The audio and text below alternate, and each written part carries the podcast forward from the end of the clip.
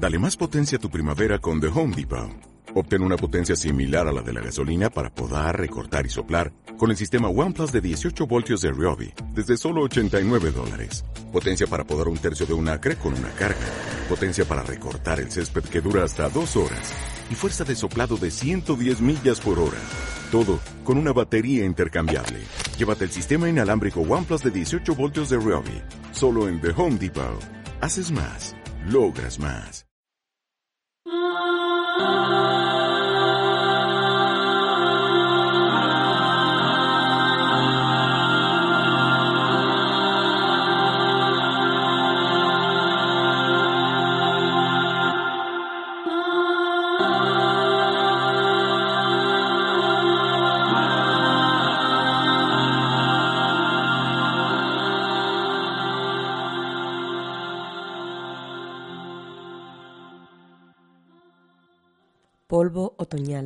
por Cecilia Udave.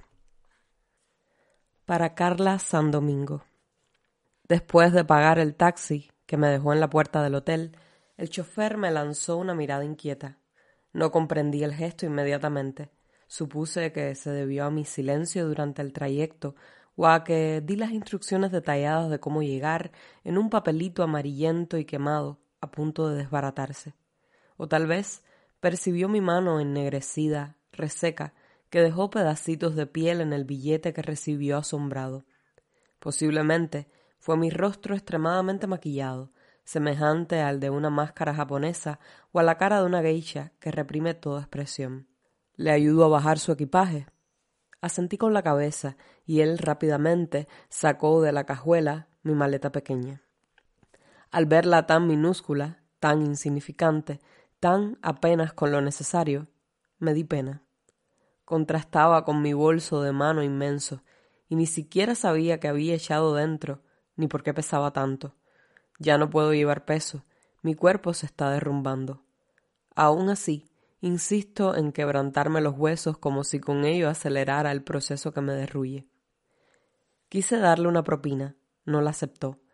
Quizás observó las uñas amoratadas, no por el frío de esa tarde otoñal, sino porque estaban a punto de desvanecerse en cuanto llegaran a la opacidad necesaria para extinguirse, y sintió un poco de repulsión. No sé si esta sea la palabra adecuada para nombrar lo que provoca mirarme. Creo que en realidad tuvo miedo, el pobre joven, de contagiarse de algo, y yo no pude explicarle, ni sonreír siquiera, hacía tiempo que si estiraba además los labios se agrietaban las mejillas, para que esa sensación lúgubre de estar casi depositando un cadáver en ese decadente hotel no se fijara en su cabeza. Si quiere puedo llevarle las cosas hasta la recepción. El chico lucía asustado, pero al mismo tiempo un dejo de piedad o humanidad se desgajaba de sus ojos. Tenía los dientes apretados a pesar de disimularlo con una sonrisa amigable. No sé por qué los ancianos damos pena, tristeza. Moví la cabeza negativamente. Sintió cierto alivio. Subió rápido al auto. Antes de partir, agitó su mano como si se despidiera de un pariente o de un recuerdo. Nunca fui un ser empático. Naciste muy callada, dijo mi madre. Eras una niña solitaria, me comentaron mis hermanos.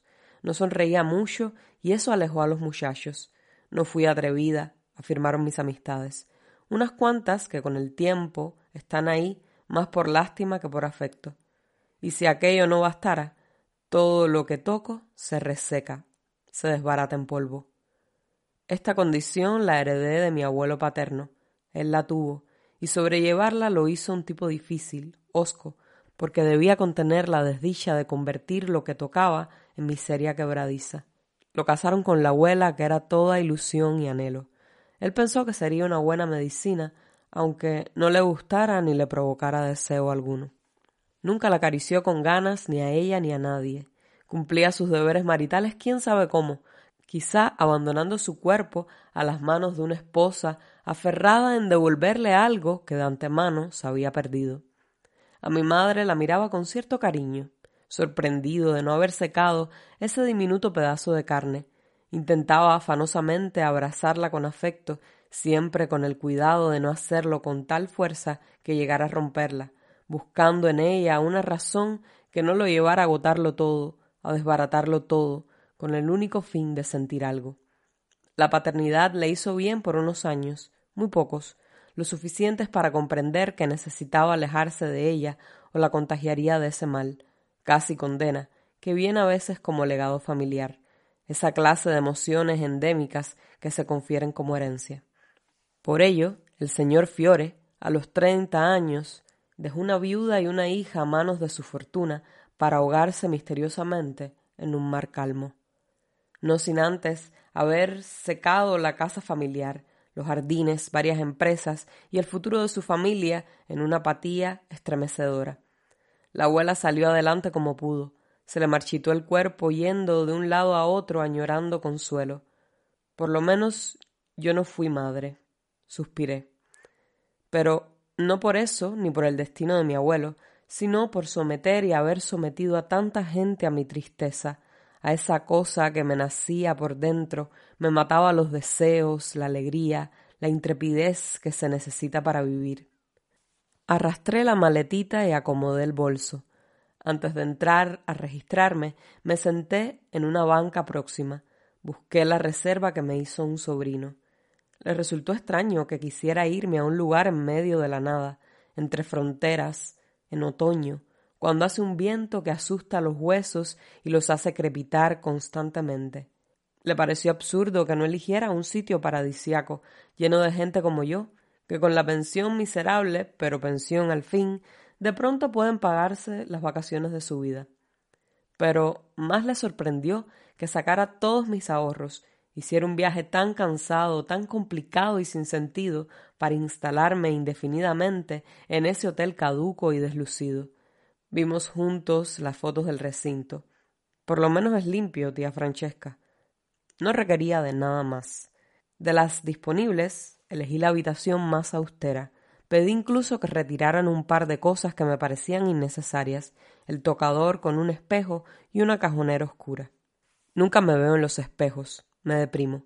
No tengo muchas cosas que guardar, ni siquiera recuerdos. El paso de mis días fueron absolutamente prescindibles. Estar o no estar no hizo diferencia alguna en ningún momento de la existencia de alguien. También solicité que las ventanas no tuvieran cortinas. Me gustan los jardines en otoño, aunque los prefiero invernales, porque así, cuando paseo y toco algún rosal, al que le quedan solo sus espinas y lo seco, nadie lo nota. Sin embargo, la estación otoñal es mi favorita, pues nos anuncia que todo acaba convirtiéndose en hojarasca, en polvo, en ligero aliento de vida. Me sorprendí haciendo una leve mueca parecida a un esbozo de sonrisa. ¿Quién iba a decirme que tendría que alejarme tanto de casa para comenzar a sentir una sensación parecida, supongo, a la tranquilidad? Siempre he vivido entre zozobras, en la inquietud. ¿Quién iba a pensar que vendría hasta aquí a hacer un recuento de mi existencia discreta, absorbida por una melancolía que no pedí y que agotaba a los que se me acercaban. Mirarte es como mirar a tu abuelo y sentir sus manos de granizo en la piel, comentó la abuela mientras percibía mi poco entusiasmo por las vacaciones, por la diversión, por el afecto. Mi madre, en cambio, se aferró a contrarrestar mi condición con un entusiasmo irrelevante y ridículo. Pensó, ilusamente, que si ella era feliz por las dos, me curaría.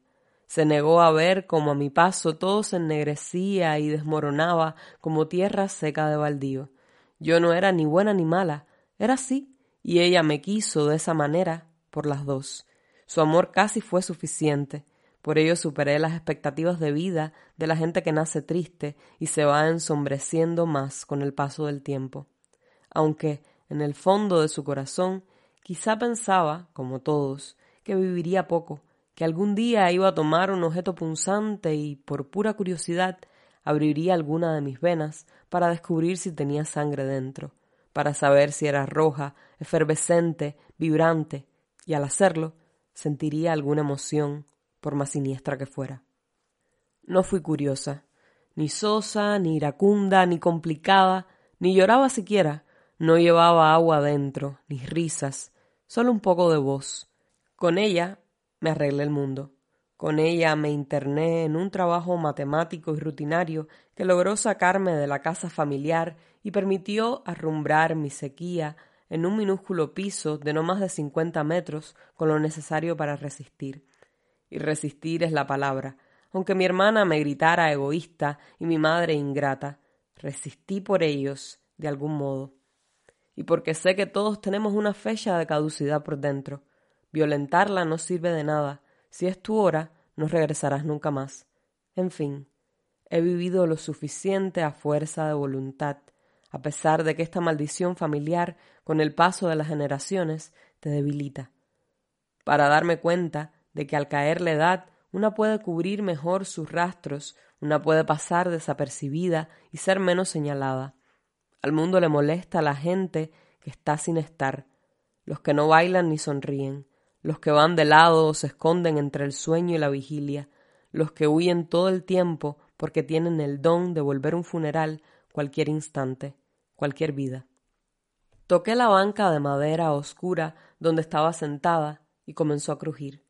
El frío de mi mano le confirió la dureza de lo que se va a reventar.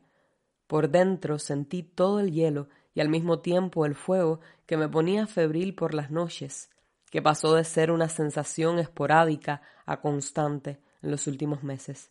Ahora ya no podía disimular el desasosiego y los objetos explotaban en polvo como si ahí les depositara mi ira, como si tantos años conteniéndome, tratando de disimular, de ser condescendiente con esta condición infame, perversa, con este don inservible de convertir todo en polvo, en tristeza, me regalara por fin una emoción distinta al desencanto.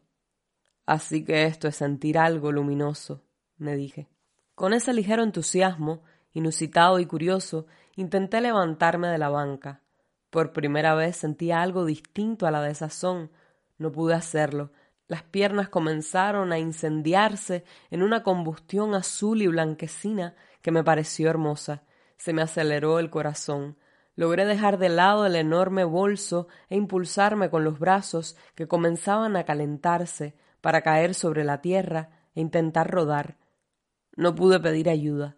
Tengo la lengua seca desde hace años, la voz también. Cuando caí, me rompí en dos, sin llegar a despegarme completamente, facilitando al sol de ese mediodía otoñal cumplir su trabajo de convertirme en una pequeña fogata. No dejé de contemplarme ni cuando los ojos, como el resto de mí, intentó elevarse por los aires como si fuera una ligera ceniza intentando liberarse. Fue cuando escuché al hombre de la recepción que venía acompañado de un jovencito. Señorita Fiore, le estábamos esperando. Todo está dispuesto según sus indicaciones. Su habitación es la número quince, segunda planta, vista parcial al jardín. La ventana no tiene cortinas. Retiramos el tocador con espejo también la cajonera. Esperamos que todo lo encuentre a su gusto. Dicho esto, el chico tomó mis ridículas pertenencias, mientras el otro, con sumo cuidado, se arrodilló para incorporarme, pues, ayudado de una escobilla, recogió mis cenizas y las puso dentro de un frasco discreto de color azul, como el mar.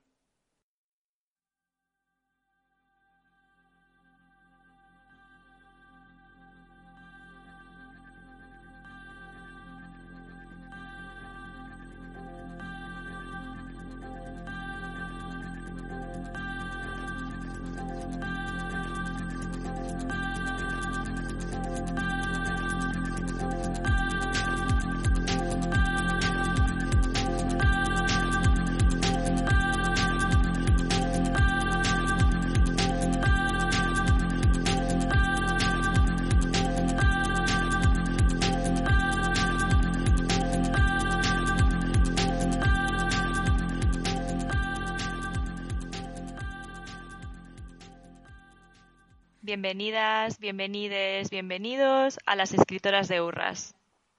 Un podcast para las que sacan luz de las cenizas. Cecilia Eudave es una escritora y académica mexicana y una de las voces más importantes del género fantástico en español. Recientemente, Páginas de Espuma ha publicado un libro de relatos suyo. En general suele tirar hacia la narrativa breve, pero de esto ya nos cuenta un poquito más Mayelis. Sí, Cecilio Dave es una de las voces fundamentales ahora mismo de la literatura fantástica latinoamericana. Eh, cualquier antología que se precie de literatura fantástica contemporánea escrita en español no puede prescindir de, de la figura de Cecilia Udave, que consta o tiene una trayectoria grandísima que abarca tanto novela como microcuento, como cuento, eh, que ese es el caso de su último libro, que como dice Sophie, fue, fue publicado este mismo año, en 2021, por la editorial eh, Páginas de Espuma, que es una editorial española que se dedica fundamentalmente a, a la publicación de cuentos. Y bueno, esto eh, conlleva a que publique a muchos autores y autoras latinoamericanas, porque sabemos que, en Latinoamérica el cuento es un género que, se cultiva asiduamente y que tiene otro tipo de consideración o de estimación social que quizás en España es un poco diferente. Eh, y bueno, gracias a eso entonces este editorial eh, trae a, España a muchos autores y a muchas autoras de, este género y que es un trabajo que realmente es necesario y que son una de las pocas editoriales que, está haciendo esto ahora. Tenemos para comentar el relato hoy una invitada estelar, es Felicidad Martínez, que es escritora, es una de las mejores escritoras de ciencia ficción y fantasía española. Eh, ella no se, no se presentaría a sí misma así, pero da igual porque quien la está presentando soy yo, que soy eh, una de sus mayores eh, fanses. de hecho, ahora somos se amigas. está tapando la cara de la vergüenza. Ahora somos amigas, pero, pero lo primero que yo fui de felicidad fue fans. pero Felicidad no está aquí hoy exclusivamente en calidad de autora y en calidad de conocer, está en calidad de mecenas de nuestro Berkami y tenemos que agradecerle, le agradecemos explícitamente que haya formado parte de, este Berkami eh, y muchas gracias, felicidad por tu amor, por tu apoyo y por estar aquí hoy. ¿Hablo? pues no sé, ¿quieres decir hola o, no? Yo digo hola que además el, el, proyecto me parece maravilloso, así que cómo no iba yo a participar ni en, el Berkami, vamos, qué, qué tontería. Y yo cuando lo vi dije, a ver, ¿cuál es lo que hay que mm, puedo dar más? Pues ahí doy. Así que al final me toca hacer la grabación, pues sí, hay que grabarse, graba. Por vosotras lo que sea. ¿Qué te ha parecido el relato? Felicidad. Pues la verdad es que me ha gustado mucho. Sí, tiene, tiene muchas capas. El, yo conforme lo iba leyendo, yo decía, uff, al principio empieza con un tono, va subiendo y, ya te digo, empieza a haber muchísimas capas conforme lo iba. Y es muy breve, que es lo que a mí me, ha sorprendido, que siendo tan breve la cantidad de cosas que puedes, se pueden sacar de ese relato. ¿Por qué trajiste este relato a Urras, Mayeris? Pues yo tenía muchos deseos de, traer a Cecilia Udave precisamente por, por la importancia que tiene en el panorama latinoamericano y porque... Eh, precisamente representa lo que hemos querido hacer con este podcast, que es eh, darle difusión a autoras que, a pesar de que tienen una trayectoria, que tienen un reconocimiento eh, en sus contextos, quizás en España eh, se conocen eh, un poco menos, así que yo estuve muy, muy feliz de que, de que Cecilia aceptara. Además, de primeras, en cuanto le escribí, yo como, hola Cecilia, tú no me conoces, pero te quiero. así, así le escribí yo, felicidad por primera vez. Mira tú, las la concomitancias. Pues nada, y, y entonces me, me envió varios cuentos de los que elegí este, eh, los cuentos de, de Cecilia Udave tienen este, este componente de, la literatura fantástica que, que, casi es clásica y que recuerda a, tantos autores y autoras anteriores. A mí, por ejemplo, este me recuerda mucho a Elena Garro. Eh, tras bambalinas comentábamos con felicidad que ella decía, eh, a mí me parece muy evidente que es un relato de realismo mágico. Bueno, Elena Garro precisamente es la reina del realismo mágico en la literatura latinoamericana y bueno, una de las mejores autoras mexicanas. Eh, y bueno, me recordaba eh, en cierto sentido a este, a este tipo de cuentos, además, porque eh, Elena Garro fue una cuentista por excelencia de esta autora mexicana. Y luego leyendo entrevistas de, de la autora, sobre todo eh, a propósito de este último libro que sacó con páginas de espuma, de el que yo desafortunadamente todavía no he leído, así que no tengo la información de si este libro, eh, si este cuento, perdón, figura en ese libro, porque es un libro que acaba de salir eh, hace muy poquito. Pero realmente leyendo estas reseñas veo que sí tiene muchos puntos y que si no está, cabría perfectamente un cuento como Polvo Otoñal en este, en este conjunto de, de cuentos que son al final del miedo, ¿no? Con este cuento, con este título además tan, sugerente que, Cecilia, de hecho, en las entrevistas se encarga de recalcar que precisamente lo que le interesaba explorar era eh, ese tipo de sentimientos que surgen ya cuando se acaba el miedo, ¿no? Ya en esa línea eh, donde termina el miedo y empiezan a surgir entonces otra, otra, otros sentimientos, otras sensibilidades. Y, hablaba entonces en, esta entrevista de cómo eh, siente que, que, su literatura y específicamente estos cuentos están muy influidos por eh, otros autores también de lo insólito, de lo fantástico. Habla de Virgilio Piñera, que es un autor que yo he mencionado aquí otras veces cada vez que, que aparece un cuento insólito absurdo que juega con estos presupuestos. Habla, por supuesto, de Borges, habla de Onetti. Entonces está dentro de esta misma órbita de, autores clásicos latinoamericanos de, de, literatura fantástica que precisamente eh, juegan mucho con esos límites entre el insólito y entre lo real. Y es lo que decía Felicidad, ¿no? Que le había parecido cómo iba escalando poco a poco eh, esa historia y, no solo eh, desde el punto de vista de en qué lugar de la realidad o de lo fantástico ponerlo, sino también en el mismo tema, ¿no? Que, es una cosa que me interesaría quizás abordar ahora, ¿no? Ese tema que me parece que, o sea, según mi interpretación, es una especie de metáfora sobre la depresión y sobre eh, este, esta especie de anulación de, de, los sentimientos ¿no? En, esta protagonista y cómo se maneja entonces en este, en este relato. ¿Cuál es tu percepción, felicidad? la, modera la moderadora. Deja de aplaudir, como tengas que aplaudir cada vez que Mayelis suelta una, una perorata de las suyas. es toda una profesional. sí, totalmente. Es, es la académica, siempre decimos que en, Urras yo soy la fangirl, yo vengo aquí a decir, pues este relato me ha gustado mucho. Y Mayelis viene a decir pues las referencias y tal, y en el, en el marco de la literatura contemporánea. Claro. Yo decía, bueno, ¿y ahora qué digo? No puedo decir nada. Ah, no, pero mujer aquí le ha quedado estupendo. Me voy. Ya, aquí dejo burras. Ha sido un placer hasta este momento, pero me obliga el deber. Pero nada, pues mm, la verdad es que no quiero añadir mucho más, o sea, porque sí que es verdad que, mm, que estoy de acuerdo contigo en, en, todas, o sea, todas esas cosas que mencionabas. Yo estaba leyendo y tenía esa sensación, ¿no? De leer todo ese, ese mundo que, que comentas, esos autores, ese tal.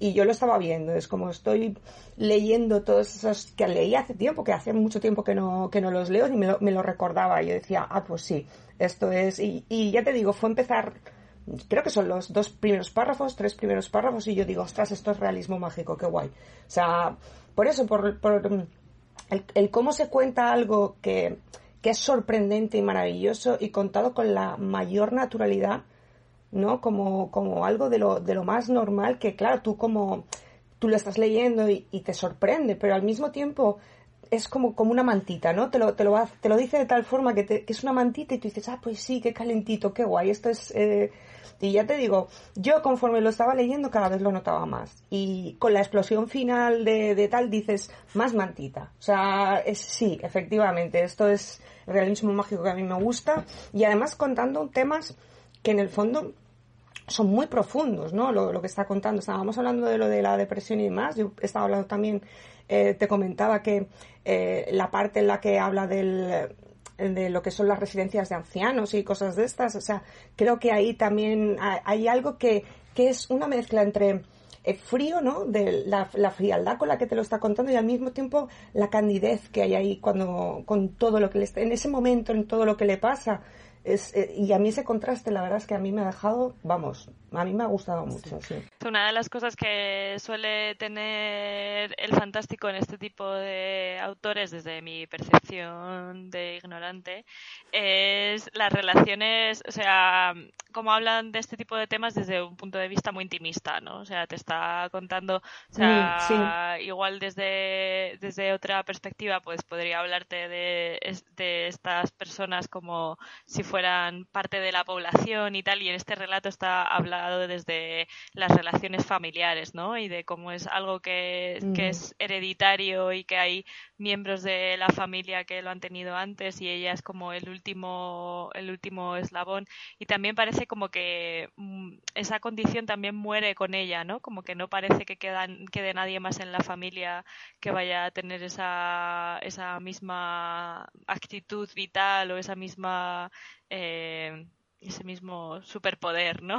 Por decirlo de alguna, de alguna forma. A mí es un relato que tengo que reconocer que me ha resultado un poco conflictivo a nivel emocional, porque yo, yo lo, he hablado antes en el podcast, yo creo. Yo tengo una depresión, ahora mismo estoy en tratamiento, es la tercera vez en mi vida que estoy en tratamiento antidepresivo y es un relato que a mí me ha resonado de una manera poco placentera porque cuando yo yo siempre he sido muy abierta con mi enfermedad mental porque me parece que es una forma de que otras personas identifiquen lo que les están pasando y lo identifiquen como algo que no es necesariamente normal, eh, que es algo que, que, se puede pedir ayuda y que puede mejorar y que, y que se merecen eh, esa ayuda y se merecen ese apoyo. Em, pero la primera vez que yo conté en un círculo determinado de amistades que, que había empezado con, eh, la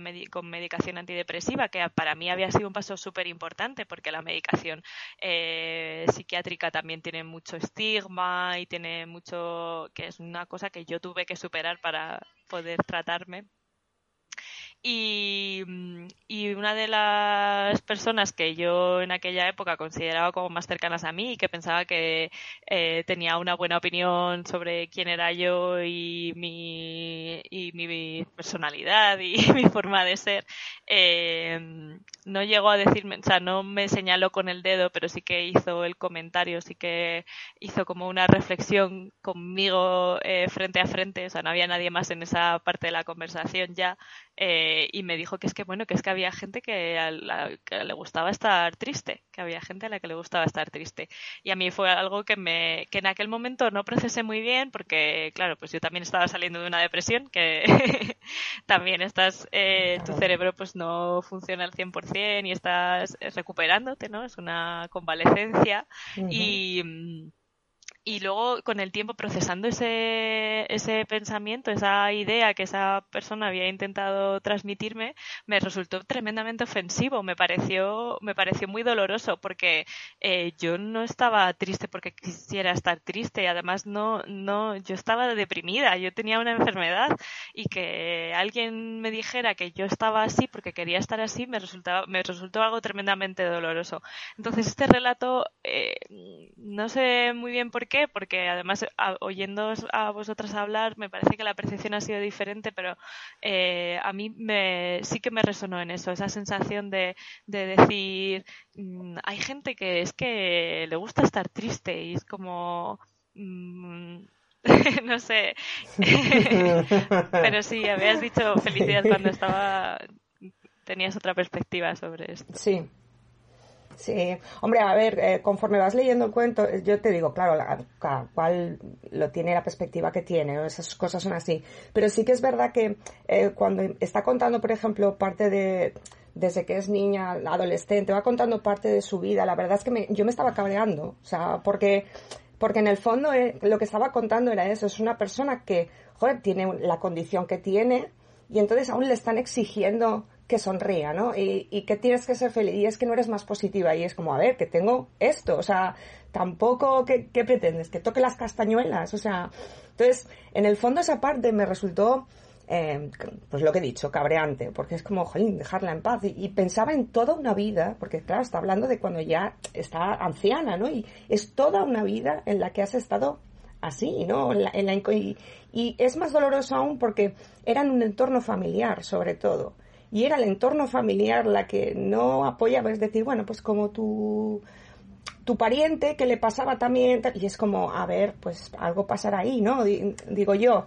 Entonces, sí, es, es un relato que para mí, ya te digo, tiene, lo cuenta así como una manera muy fría, pero que te llega, ¿no? Y luego ya después, conforme ya se va acercando al tal y tiene su liberación, yo digo, hombre, por fin, pobre mujer, ¿sabes? o sea, por eso a mí cuando termina el cuento eh, me gusta precisamente por eso, porque es como, mía, pues aunque sea así, pero tiene su momento en el que por fin la dejan en paz, ¿no? Y está en su entorno y está eh, con la luz, ¿no? Por fin. A mí, por, por, lo menos, claro, es la, la percepción que yo tuve mientras lo leía, sí. Sí, a mí me pasó algo parecido porque sí me parece que, que hacia el principio del cuento la, la, postura que se toma respecto a ella y al abuelo es una especie de, determinismo eh, social o biológico, ¿no? De que ella debía ser así triste, que debía tener ese tipo de, de comportamientos y de relaciones con la realidad, por esta enfermedad fantástica que no, que no tiene una explicación, aunque sí se normaliza ¿no? en, el contexto.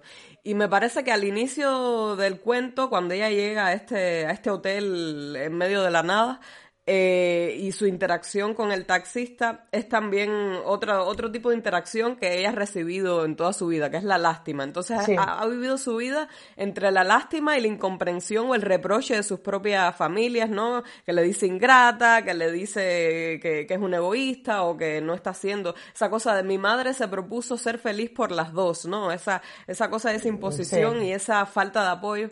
Y a mí sí me pareció eh, por eso les decía que lejos de, quizás una, una especie de, de, crítica a las residencias de ancianos, o, yo de hecho me, me, me costaba un poco imaginarla como una anciana desvalida, a pesar de que es una visión de, de, fragilidad la que está dando el personaje eh, en todo el cuento, puesto que es en ese momento que recibo por primera vez una interacción que no, no proviene de la lástima o del reproche, sino de, de un entendimiento y de una normalización de, de, ese estado precisamente para hacerla sentir cómoda, para tratar de, de ayudarla de salir, de, salir de, ese, de ese estado anímico, ¿no? Predisponiendo la habitación como ella la pidió o tratándola con, cierta dignidad, ¿no? A mí me parece que, que esa escena final que, que, pudiera interpretarse o que pudiera leerse si, si solo vemos los acontecimientos como, como una escena de, de destrucción, ¿no? Que es precisamente esta eh, conversión en cenizas de, de, lo que era la protagonista, pues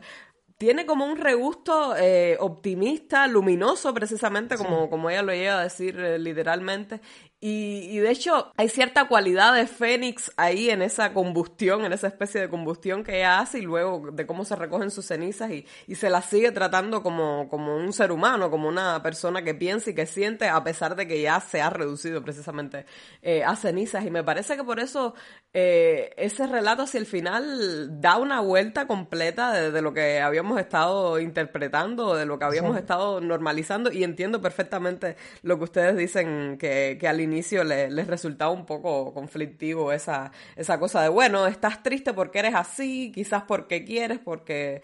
Pero bueno, eh, me parece que, que hacia ese final eh, la reivindicación viene por otro lado y no porque yo estoy triste, porque quiero estar triste y acéptenme así, sino precisamente la aceptación viene de, de, del entendimiento de, de, lo que le estaba pasando y de tratarla precisamente como, como una persona, ¿no? Y no como eh, un ente que tiene este superpoder destructivo, como se describe a pesar a, lo largo de todo el cuento. Pero bueno, esa, esa es mi interpretación.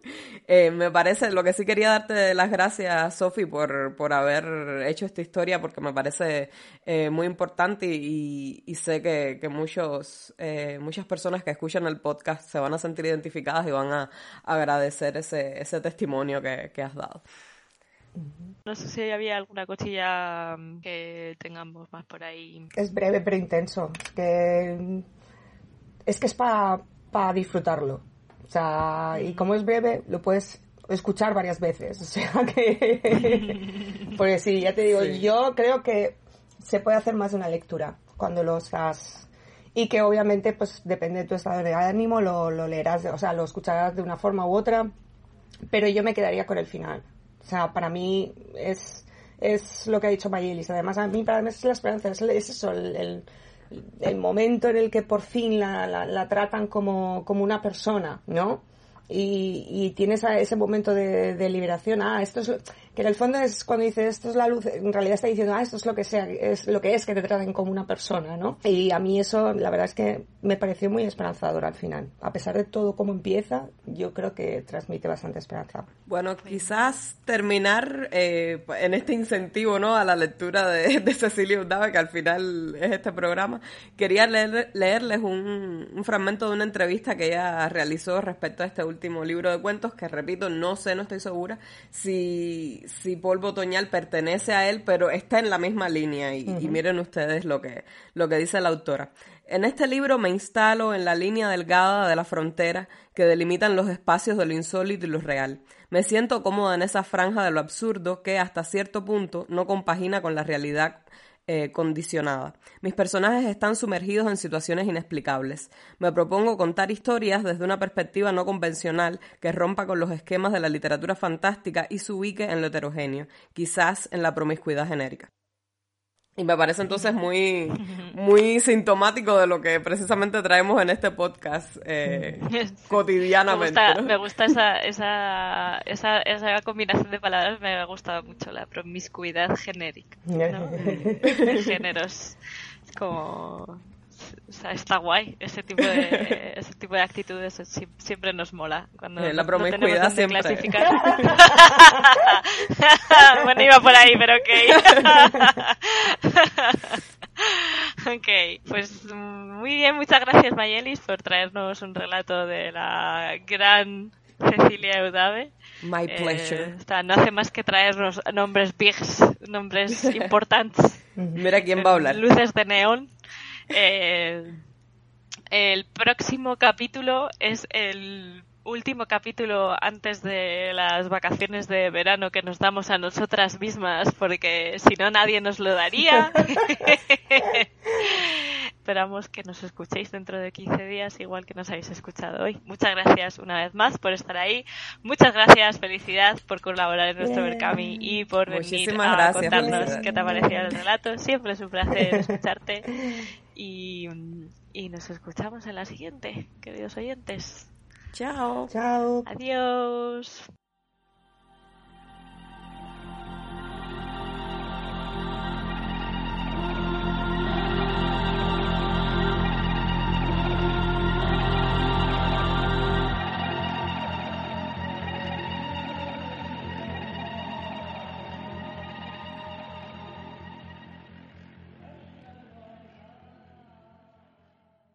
Dale más potencia a tu primavera con The Home Depot.